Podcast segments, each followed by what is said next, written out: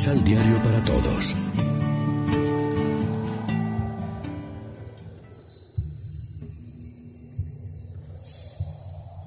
Primera lectura.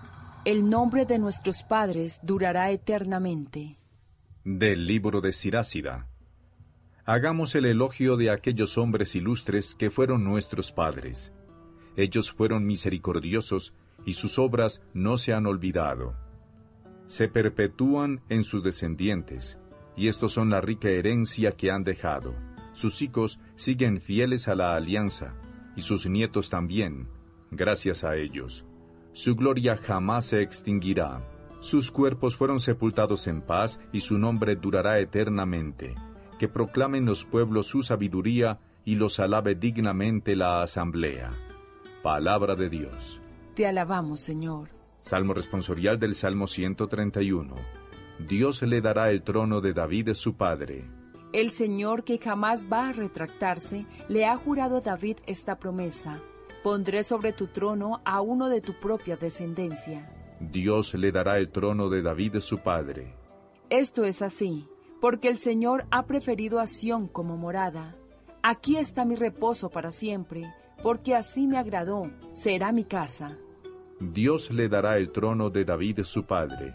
Haré que brote un vástago a David y encenderá una lámpara a mi ungido. Pondré sobre su frente mi diadema, de afrentas llenaré a sus enemigos. Dios le dará el trono de David su padre.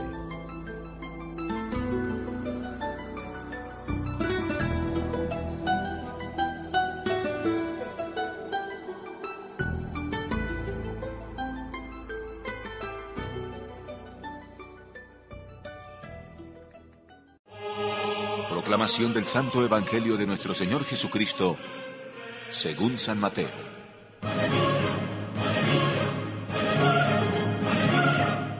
Dichosos ustedes porque ven y oyen.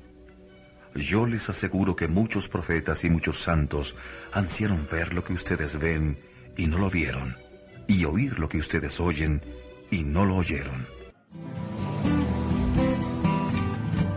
Lección Divina ¿Qué tal amigos? Hoy es viernes 26 de julio y como siempre nos alimentamos con el pan de la palabra. Celebramos hoy la memoria de los santos Joaquín y Ana, los padres de la Santísima Virgen María. El texto del Evangelio recoge una bienaventuranza de Jesús que se dirige a nosotros porque hemos podido ver y oír, es decir, experimentar la fidelidad de Dios a sus promesas su infinita misericordia demostrada en el envío del Mesías y su entrega por nuestra salvación. Mateo invita a asumir una actitud correcta delante de la predicación de Jesús, abrir los ojos para ver y los oídos para oír. Así creeremos, nos convertiremos y alcanzaremos la tan anhelada salvación que Él nos trae. Los ojos de los discípulos ven porque conocen la propia ceguera. Sus oídos oyen porque advierten la propia sordera y su corazón comprende porque siente las propias resistencias a la palabra. Muchos justos del pasado hubieran deseado disfrutar de tantas bendiciones que hoy nosotros tenemos en el contacto permanente con Dios en su palabra y en los sacramentos. Jesús nos pide docilidad, sencillez de corazón, apertura para poder acoger sus palabras.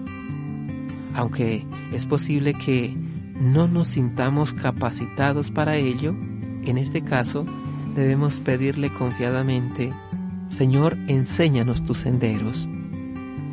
Reflexionemos. Hacemos memoria de las personas que en nuestra comunidad han construido el reino con su conducta y palabra? ¿Nos consideramos dichosos de anunciar el cumplimiento de las promesas de Dios? Oremos juntos. Señor Dios de nuestros padres, que otorgaste a San Joaquín y a Santa Ana la gracia de tener como hija a la madre de tu Hijo encarnado, concédenos por su intercesión que alcancemos la salvación prometida a tu pueblo. Amén. María, Reina de los Apóstoles, ruega por nosotros.